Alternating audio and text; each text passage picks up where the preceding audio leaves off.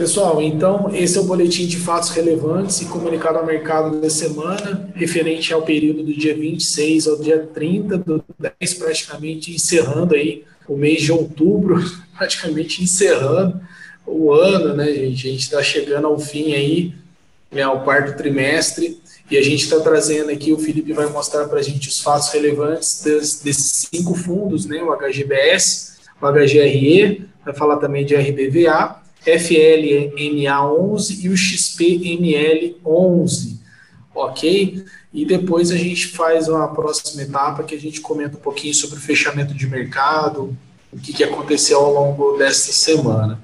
Vamos lá, Felipe. Então, primeiro aí, HGBS. Bom, vamos lá, Douglas. A HGBS, ele firmou aí a compra, ele comunicou ao mercado, né, na segunda-feira, a aquisição de 23,6%, tá? Do shopping Praça da Moça. Esse era o percentual que detinha o fundo HMOC, tá? o, o HMOC, e ele era detentor desse espaço, aí ele vende agora para o HGBS, vale lembrar que os dois são é, geridos pela rede, e HMOC, consequentemente, será liquidado. A gente vê aí uma tendência de fim dos fundos monoativos, tá? Eles têm a ser incorporados, fundidos, e liquidados. A gente vê agora essa movimentação, bom para o cotista de HGBS, que vai ter um shopping a mais no portfólio, né, diversificou ainda mais, esse shopping ele tem espaço, né, ele é sediado, situado na cidade de Diadema, São Paulo.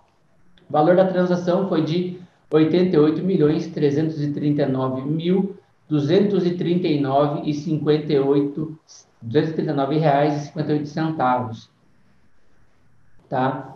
E essa foi a aquisição. Alguns dados breves do shopping, ele foi inaugurado em 2009, administrado pela AD Shopping, é, situado aí na rua Manuel da Nóbrega, 640 Diadema. A área bruta que é do shopping, tá? 100% do shopping é de 29,8 mil metros quadrados. Vale lembrar que a HGBS detém 23,06, tá? E os principais locatários, a gente tem Riachuelo, C&A, Renner, Besne, Lojas Americanas, Calunga, Centauro, Magazine Luiza, enfim, é um shopping, mais um shopping no portfólio do HGBS. Partindo agora para o próximo, a gente vai falar de HGRE. Ele fez a aquisição de duas unidades, tá? No subconjunto, aliás, é o subcondomínio Oniberrini Corporate, que é integrante do TeraOni, tá? Então, é o que? É um conjunto maior que ele é dividido num subcondomínio. Ele adquiriu é, duas unidades, o número 41 e o número 62, e a área BOMA dos dois é de 2.136 e 68 metros quadrados. Só recordando aí os nossos ouvintes, os nossos é, telespectadores, a gente pode dizer, né, quem acompanha nosso boletim, é, que é área BOMA? A área BOMA é toda aquela área que, exceto, tá? Todas a, todo o, o empreendimento do shopping, exceto a escada, fosso do elevador e o local onde fica depósito de material ou um, armazen um, um armazenamento ali do próprio empreendimento, tá? Material de limpeza, esse tipo de coisa. O restante é considerado como área BOMA, né? uma propriedade aí de quem está comprando. Até as áreas de uso comum tá, são fracionadas e incorporadas nessa área boa. Enfim, ele fez essa aquisição, o preço total foi de 36 milhões e 200 mil reais a ser pagos em duas vezes. Tá? A primeira parcela é, foi, foi paga à vista no ato e a segunda parcela é, será paga com os recursos da nona emissão. A gente vai agora pegar para ver o RBVA. Aliás, só um comentáriozinho. O HGR ele tem até 30 dias firmados da compra para pagar a primeira parcela, tá? É até 30 dias firmada a compra.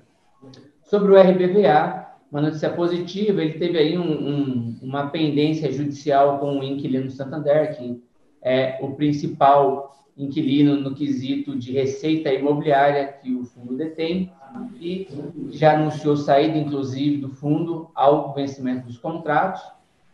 Ele agora é, conseguiu é, fazer um acordo, tá? ele tá é, para concluir uma transação, deve ser, ser finalizada nos próximos 60 dias.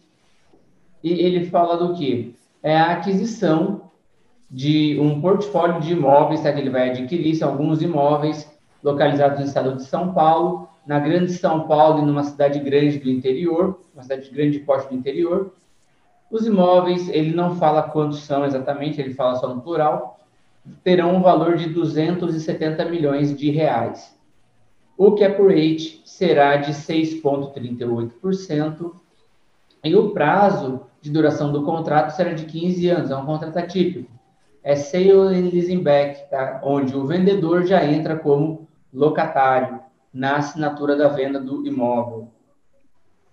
Isso vai trazer um pouco mais de tranquilidade para o fundo é, com essa questão do Santander. Né? Ela, ele dá aí uma diversificada. O que, que você acha, Douglas? Não, é bom, né, diluir um pouco o Santander dentro do fundo, né, até para evitar um pouco de concentração que o RBA tem. Ele tem caixa econômica também, não tem, Felipe? Tem caixa econômica.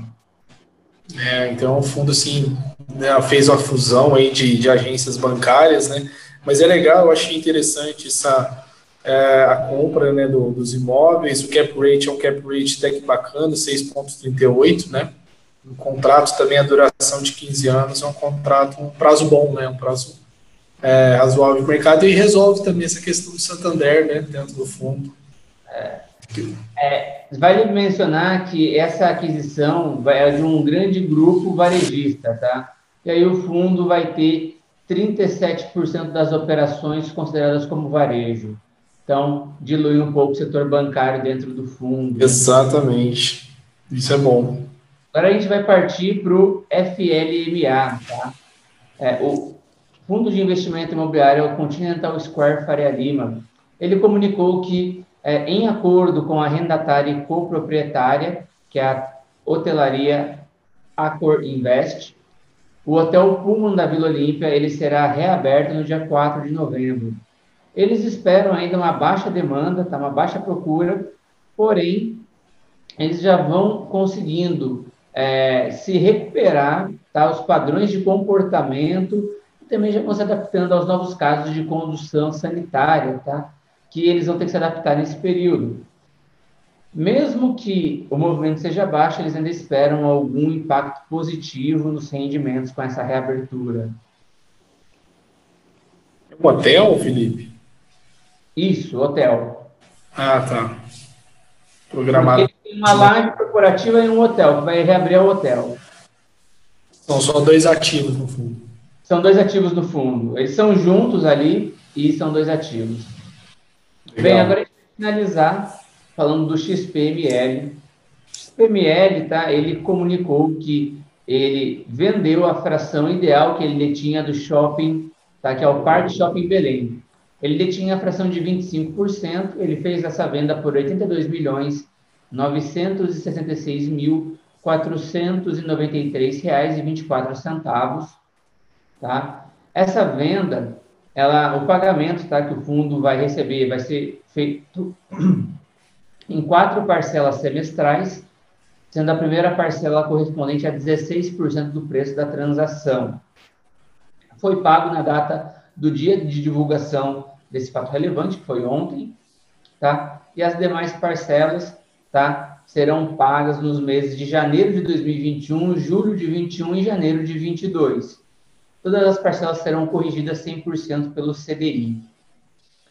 Esse fundo, tá? O, o, o, o XPML, ele havia comprado esse Park Shopping Belém pelo valor aí de Aliás, ele não comprou, tá? Ele estava marcado, tá? O, o valor de mercado dele era de 68 milhões 678 mil 776 reais e 68 centavos, ou seja, praticamente aí 69 milhões de reais e foi vendido por um valor 21% acima do valor patrimonial.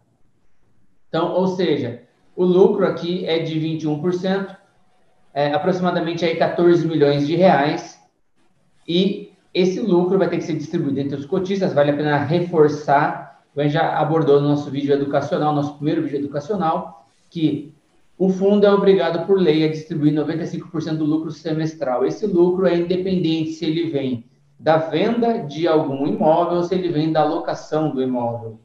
O fato é que ele tem que ser distribuído. Esses 14 milhões 287 mil 716 reais e 56 centavos serão distribuídos entre os cotistas, que representam um montante com as cotas de hoje de 78 centavos por cota. Tá? O restante lá do valor, que era o valor que ele é, estava marcado aí 68 milhões, quase 69 milhões, o fundo pode utilizar é, como bem entender. Ele não é obrigado a devolver esse capital, tá? Se, se ele devolver, ele está amortizando o fundo, mas ele pode reinvestir esse patrimônio. Agora, o lucro da venda ele tem que distribuir entre os cotistas, então, assim, dá para esperar um não recorrente que vai vir dividido nesses quatro semestres. Entendi. E ele não tem intenção de comprar novos imóveis, não, né? Isso aí ele não deixou claro, né? É, aqui ele falou que ele fez uma reciclagem de portfólio uhum. e ele não disse o que, que, ele vai fazer com esse capital, ainda não foi informado. É, vale a pena acompanhar para ver o que, que vai ser feito, se ele vai fazer uma nova aquisição ou se ele vai arcar aí com, com alguma despesa, com algum caixa. Existe um temor de segunda onda com relação ao... Reserva também, né? Talvez. É, pode ser que ele use como reserva, né? Vamos acompanhar aí mas o importante é saber que, caso haja um novo fato relevante, o pessoal vai ser informado aí através dos nossos vídeos, através do Instagram da Ocus. Esse fato relevante foi divulgado é, no Instagram da Ocus. Todos esses fatos relevantes foram divulgados no Instagram da Ocus no dia que eles saíram. Então, é, independente do que, é que aconteça, a, os clientes da Ocus serão informados. Quem acompanha o Instagram da Ocus, o meu Instagram, acompanha os nossos vídeos, já está sabendo. Show de bola, isso aí, galera, trazendo informação relevante para vocês aí, que são os nossos clientes, também investidores e quem tem interesse no mercado. Vamos trazer aqui agora só o fechamento agora, né? É uma forma um pouco mais breve aí. O, o índice de fundo imobiliário, que é o nosso principal benchmark aqui, está é, tá encerrando a semana, né? Já são 5 e pouco, 5 e 18, que é o horário que a gente está gravando. Já parou o mercado nesse momento, ele para 5, está encerrando a semana aos 2.764. Ele começou no dia 26, no início da semana, nos seus 2.822 pontos, né? E está encerrando com uma queda aí de menos 2,3% ao longo da semana é, só no dia aqui com uma leve baixa de zero, menos 0,38. O, acho que pega um pouco também do humor do mercado ao longo dessa semana, né? Já o Ibovespa também ah, no dia 26 iniciou aí a sua semana aos 100.969 pontos.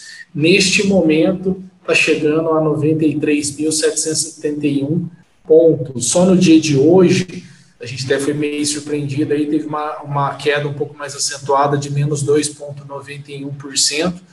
Né, ao, ao longo dessa semana está com uma queda de menos 7,88%, muito em detrimento aí de, de nova onda, né, segunda onda né, do, do Covid lá fora, um pouco da questão a, a americana que está aproximando ser um pouco mais, né? E essa semana teve um fato doméstico aí que essa questões políticas entre o Congresso e o governo, né? A relação governo deu um pouco de, de atrito com o Maia, então são fatores que levaram o mercado a ceder um pouco mais, diminuir um pouco a confiança do investidor interno, né? E faz e gera também um pouco de fuga de capital, visto que agora nesse momento o dólar, né? O dólar iniciou a semana em 5,61 é, e está terminando a semana com 2,9 de alta praticamente aos 5,73, né?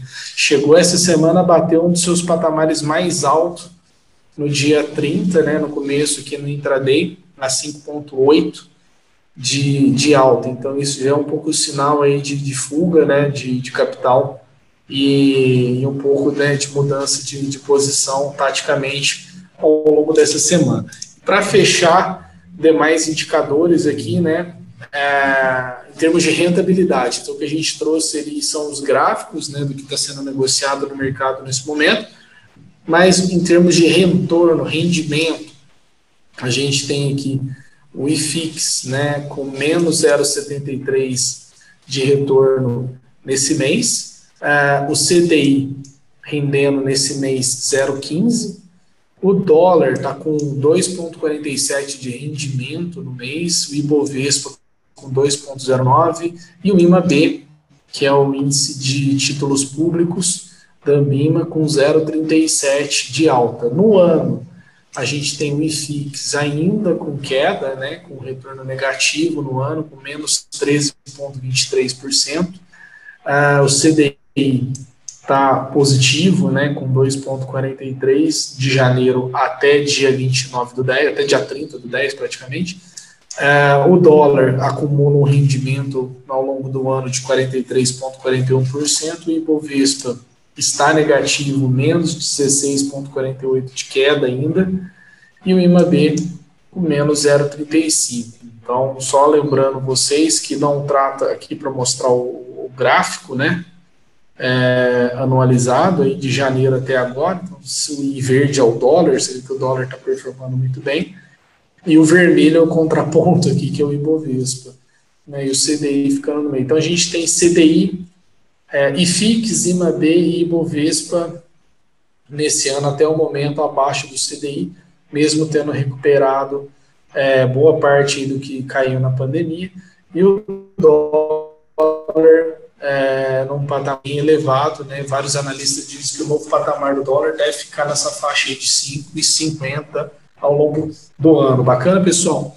É, o Focus, né, eu tinha postado no começo dessa semana, o Felipe também trouxe um fato relevante que saiu, né, Felipe, em questão em GPM, né, a gente tem o GPM acumulado do ano, cadê que eu tenho eu tenho ele aqui, só mostrar aqui para o pessoal, o IGPM acumulado, né, saiu esse ano e subiu 2,92 na segunda prévia de outubro, após ter aumentado 4,57 na segunda prévia de setembro.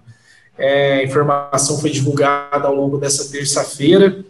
É, só deixa eu descompartilhar aqui, para ir ficando os dois. Aí, ó. A informação foi divulgada nessa terça-feira pela FGV e, com o resultado, o índice está acumulando uma elevação de 17,74% no ano de 2020 e está trazendo aí uma alta acumulada de 20,56% em 12 meses, isso até dia 20 de outubro de 2020. GPM está forte, né, Felipe? É, vendo acumulado aí do, dos, dos índices de inflação é o mais alto até o momento. O IPCA acumulado está chegando em 3,57, né? Próximo mês. Se não me engano, tem 3. Acho que está com 2. 3,14 no acumulado de 12 meses, né? É, o IPCA. É Isso, e você vê o IGPM disparado, né? O IGPM está bem mais alto que, que isso. Então, é, o IGPM é o índice geral de preços, né, o consumidor de mercado, é, ele reflete na correção dos aluguéis.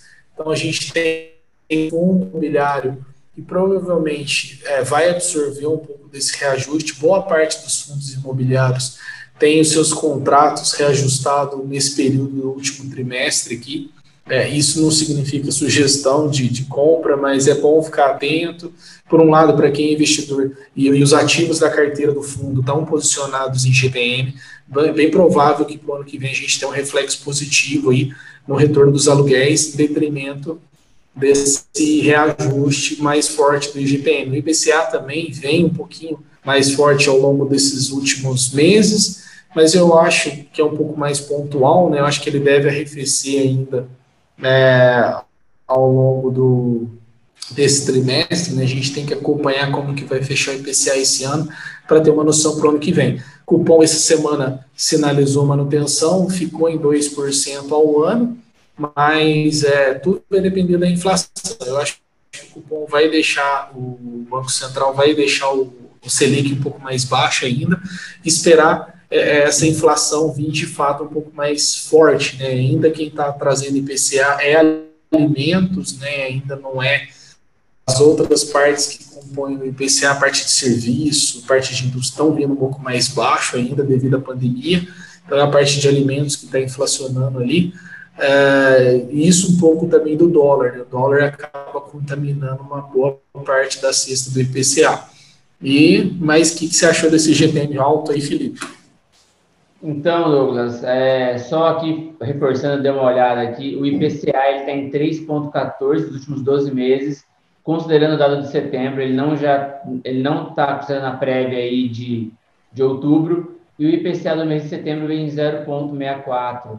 Acredito que nesse final do ano a gente deve ter um IGPA um pouco mais alto, um IPCA um pouco mais alto do que no começo do ano, até por conta é, da, dos, dos, dados que a gente tem em outubro, Dia das Crianças, novembro vai ter uma Black Friday, provavelmente, ou alguma, alguma política de, de, de promoção do comércio, né? no Natal. Então, eu acredito que em relação à média do, do ano, eu acho que esse IPCA deve aumentar nesse finalzinho de ano, Porém, eu não sei se comparado mês a mês, né, de outubro, novembro e dezembro, de 2020 com 2019, a gente vai superar eles, né? Então, aí também tem uma, uma outra diferença, uma outra questão.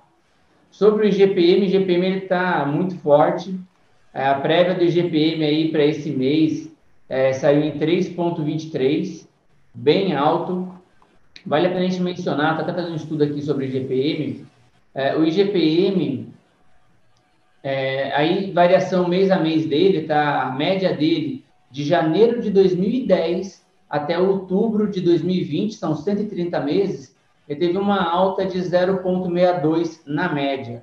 Teve mês que apresentou deflação e teve mês que apresentou uma variação positiva, né? Mas ele apresentou variações positivas mês a mês, mais alto, bem, bem distante da média, foi a partir de julho desse ano. A gente viu um IGPM muito forte. Ó, em junho, ele veio a 1,56, julho, 2,23, agosto, 2,74, setembro, 4,34, e agora em outubro a gente tem a, a prévia dele né, para 3,23. Então, assim, a gente está vindo desde junho com o IGPM bem alto, e o acumulado do IGPM de janeiro de 2010 até agora, né, considerando a prévia tá, de outubro, ele já passa de 123%. Tá? Então, são 123,38% de alta acumulada do IGPM em 130 meses. Então, assim, é uma alta expressiva. Vale lembrar que é, antes a gente tinha títulos públicos indexados ao dólar, a variação cambial, e ao IGPM. Os títulos públicos, que eram as NTs, NDs, que eram as vinculadas ao dólar, elas foram encerradas quando a gente passou a ter um câmbio, um câmbio flutuante e ele pode ser negociado ali em 2002, se não me engano. Acho que esse foi o ano. Já as NTs, NCs, que eram vinculadas ao IGPM, pararam de ser comercializadas já depois é, e a gente não tem mais. Agora dá para entender um pouco do porquê. A gente olha que em 10 anos subiu 123% o IGPM. Ele subiu mais do que o IPCA no período. Então, assim, hoje em dia, como a gente pode se proteger do IGPM? A gente vai poder se proteger desse IGPM é, através de contratos imobiliários que a gente consegue fazer. Tudo bem, o contrato pode ser renegociado, o contrato ele pode ser é, realmente ele tem ali alguns, se for um contrato típico, ele pode ser renegociado, de fato. Agora, a gente consegue ter uma certa proteção através disso, se indexando esse tipo de contrato, ou se você não quer, você quer tentar pegar algo que você pensa ser um pouco mais é, respeitável, digamos assim, mais fácil de ser cumprido, a gente pode olhar para alguns CRIs indexados ao IGPM. A gente tem alguns FIIs próprios para a IGPM. Né? Alguns, a gente tem três FIIs é, negociados em bolsa hoje, que eles têm mais de 50% da carteira em dívida indexada ao IGPM tá? E muitos, e, e, e alguns deles, na maioria da carteira, não tem variação negativa do IGPM. Se o IGPM tiver deflação, ele vai ficar em zero, tá? E se o IGPM tiver uma variação positiva, ele copia a variação positiva. Então, assim, é, vale a pena pensar em se proteger do IGPM. Vamos lembrar que o IGPM é composto pelo IPA, que é o Índice de Preços Amplos, o IPC, que é o Índice de Preço ao Consumidor, e o INCC, que é o Índice Nacional da Construção Civil. Tá? E essa média compõe o IGPM, que reflete os preços de varejo. Tá? Então, é, para resumir, pessoal, o índice geral de preço, né, o IGPM, ele está vindo bem, bastante forte, né? Ele subiu 2,92 na segunda prévia é, do mês de outubro, após ter, é, ter aumentado já 4,57 na segunda prévia referente a setembro. A informação foi divulgada nessa terça-feira dessa semana pela FGV, né, Fundação Getúlio Vargas, com o resultado, pessoal, o índice acumulou uma elevação de 17,74% no ano de 2020. Essa alta acumulada em 12 meses já representa 20,56% é, até outubro desse ano. Então, de outubro de 2019 a outubro de 2020, a alta já é equivalente a 20,56%. Ah, o Felipe até trouxe um gráfico aqui para a gente muito bacana sobre esse acumulado do IGPM desde janeiro de 2010 até outubro de 2020, né, Felipe? Isso, Douglas. É, vou comentar aqui sobre esses gráficos. Estou fazendo um estudo, se quiser acompanhar nas redes sociais, em breve eu devo estar postando. O acumulado do IGPM tá, de mês de janeiro de 2010 a outubro de 2020 são 130 meses e a gente vê aí uma alta de mais de 120%. Na verdade, o ponto final aí dessa alta, desse acumulado, é de 123,38%. Esse é o resultado final que a gente chega. Quando a gente olha o gráfico do IGPM, a variação mês a mês, tem ele fácil aí, Douglas? Tem. Aqui, ó. Mês a mês, a gente consegue enxergar aí a média dele foi de 0,62 Poucas vezes ele variou abaixo de, de zero, tá? E, é, menos, só para você ter uma noção, aproximadamente por volta de 15 meses ele oscilou abaixo de zero. De 130 meses, em torno de 15 meses ele oscilou abaixo de zero. Então, assim, é pouca deflação e muita alta nesse índice. E a gente vê, a gente observa essa alta que a gente teve nos últimos meses, desde junho, aliás, desde julho, tá? Ou não, desculpa, junho. Junho, vou falar que é alta nominal, 1,56%, julho, 2,28%, agosto, 2,74% e setembro, 4,34%. Fechando aí com outubro, a prévia ainda não é o dado oficial, é só uma prévia, foi divulgada agora no final do mês, para 3,23%. Tá? Então, assim, a gente vê é, uma alta nesses meses é, seguidos, uma força altista nesse indexador aí do IGPM, nesse índice. Qual que é a maneira de tentar se proteger desse índice? Vale, vale lembrar que a gente não tem mais título público indexado ao IGPM, a gente tinha anteriormente, a gente tinha indexado ao dólar, que era a NTND, a gente tinha a NTNC, que era vinculado ao IGPM. Porém, ambos títulos pararam de ser negociados, a gente não tem mais acesso a eles. Como a gente vai conseguir se proteger ou tentar se proteger dessa alta do IGPM?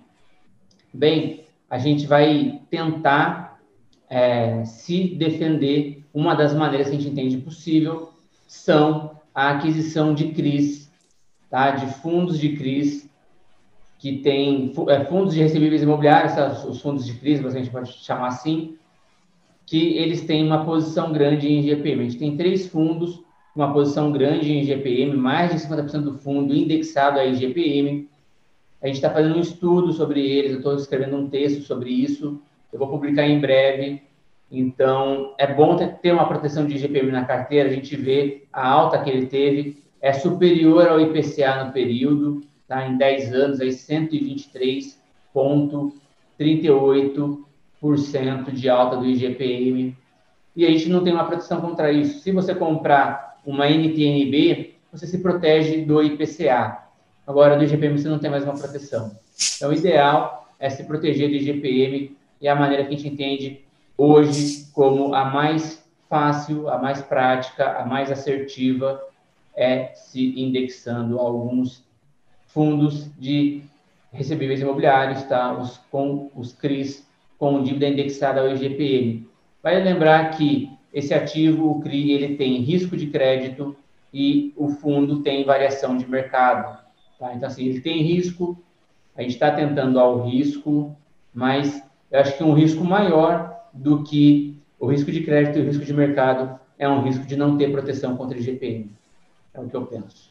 Então, é, a gente acompanha a segurança do CRI, a gente analisa o CRI, a gente estuda o CRI, e uma vez que ele é seguro, a gente entende que pode ser uma boa oportunidade tê-lo como um ativo defensivo até. Legal isso que o Felipe falou. Então, pessoal, é, não trata-se de uma recomendação, mas é bom né, ficar atento a essas questões do IGPM, mas o que, que isso impacta na minha carteira ou não, vai influenciar nos meus ativos, tem como eu buscar uma exposição a esse ativo, como que eu faço isso de uma forma mais inteligente, de uma forma mais estratégica. Então, o Felipe está trazendo aqui para a gente que é possível sim, existem fundos imobiliários que têm essa exposição desse tipo de papel, é, nesse índice, né, consegue trazer isso para dentro da tua carteira, sempre lembrando, pessoal, diversificação, não dá para se posicionar em um único ativo apenas. Ah, porque o IGPM subiu 20%, agora vai continuar subindo. De forma alguma, rentabilidade passada significa retorno futuro. Então, a gente sempre vai trabalhar aqui na Ocus uma diversificação da tua carteira, né? É legal é, diversificar em ativos, setores, é, indexadores, né, não ter uma concentração específica em um único ativo. De fato, isso não é inteligente. O que a gente tenta trabalhar aqui é uma forma de uma carteira de longo prazo, uma carteira que vai te entregar resultado, tenha consistência e também que seja resiliente. Claro que a gente não sabe se defender de todas as oscilações que ocorrem no mercado. No mercado esse ano está extremamente volátil, mas é sempre bom se posicionar né, no, na maior na quantidade ideal de ativos que a gente vê que faz sentido levar e carregar para o futuro. Acho que é isso, né, Felipe? Por essa semana, tá bacana? Isso. Vou até endossar aí o que você falou, também não foi intenção minha, em nenhum momento passar algum tipo de recomendação, tá? A gente só quer mostrar uma possibilidade, tá? Exatamente. De proteger também desse indexador ou de conseguir aproveitar a alta desse indexador. É, a gente não tem garantia de que nos próximos 10 anos ele vai performar mais 123,38%. A gente não está querendo dizer isso. A gente está querendo mostrar um, uma alta que teve e que você não tem um outro meio de se proteger mais sobre ele. Eu não me recordo o ano que parou de ser negociado as NTs e NCs. Douglas Souber pode até ajudar, não sei se você lembra também. Eu acho que foi perto ali de 2010, 2012, acho que foi mais por ali. É, e, enfim. Do tesouro, né? É, eu, eu, lembro que a NTND, que indexava o dólar, parou ali em 2002, mais ou menos. E, assim, a gente não, não tem mais uma maneira de fazer isso através de um viés governamental, que são os títulos públicos. Então, a gente tem que ir para o crédito Exatamente. privado. Tá? E o CRI, ele é dificilmente de ser acessível através do investidor pessoa física, pelo montante, pelo valor alto que é exigido dele, então, uma maneira mais fácil de você fazer, é até mais segura, porque você vai ter uma diversificação, seria através de um fundo imobiliário com exposição em crise indexado ao IGPM. É uma, uma possibilidade de estudo que vale a pena e ninguém deveria deixar de estudar, seja qualquer assunto de investimento que possa proteger sua carteira. Era isso, Douglas. Legal. E aonde que o pessoal encontra teus mais facilidade, Felipe, no teu Twitter, no teu Instagram, no teu LinkedIn? Olha, eu estou postando bastante no Twitter e no Instagram. Eu tenho escrito aí alguns textos e sempre posto eles no meu, é, nas minhas duas redes sociais, basicamente, tá? O Twitter e o Instagram. LinkedIn vou dar um pouco mais de atenção para ele, precisa postar lá também. Legal, não, já aproveita e já passa aí. Felipe, Olha, o meu Twitter é o Felipe FFS10 e o meu Instagram é o Felipe Underline Fersouza. Legal. Então também, pessoal, peço aí para que vocês sigam redes sociais aí da Opus Capital Investimento, né? Tanto aqui no YouTube, provavelmente você deve estar vendo esse vídeo aqui no nosso canal. Deixe o seu like aí, inscreva no nosso canal também, né? É, aperte o sininho para receber as nossas notificações e também para quem estiver escutando o nosso material através do Spotify ou do iTunes, né? É, assina aí o nosso podcast da Opus Capital Investimento. A gente também posta algumas informações tanto no Instagram da Opus quanto no nosso LinkedIn. Então, sem mais, pessoal, esse vídeo acabou ficando um pouco mais longo, né, esse, esse material, mas a gente quis trazer umas eh, informações um pouco pontuais a respeito do IGPM. E até a próxima semana, então, valeu! Valeu, pessoal!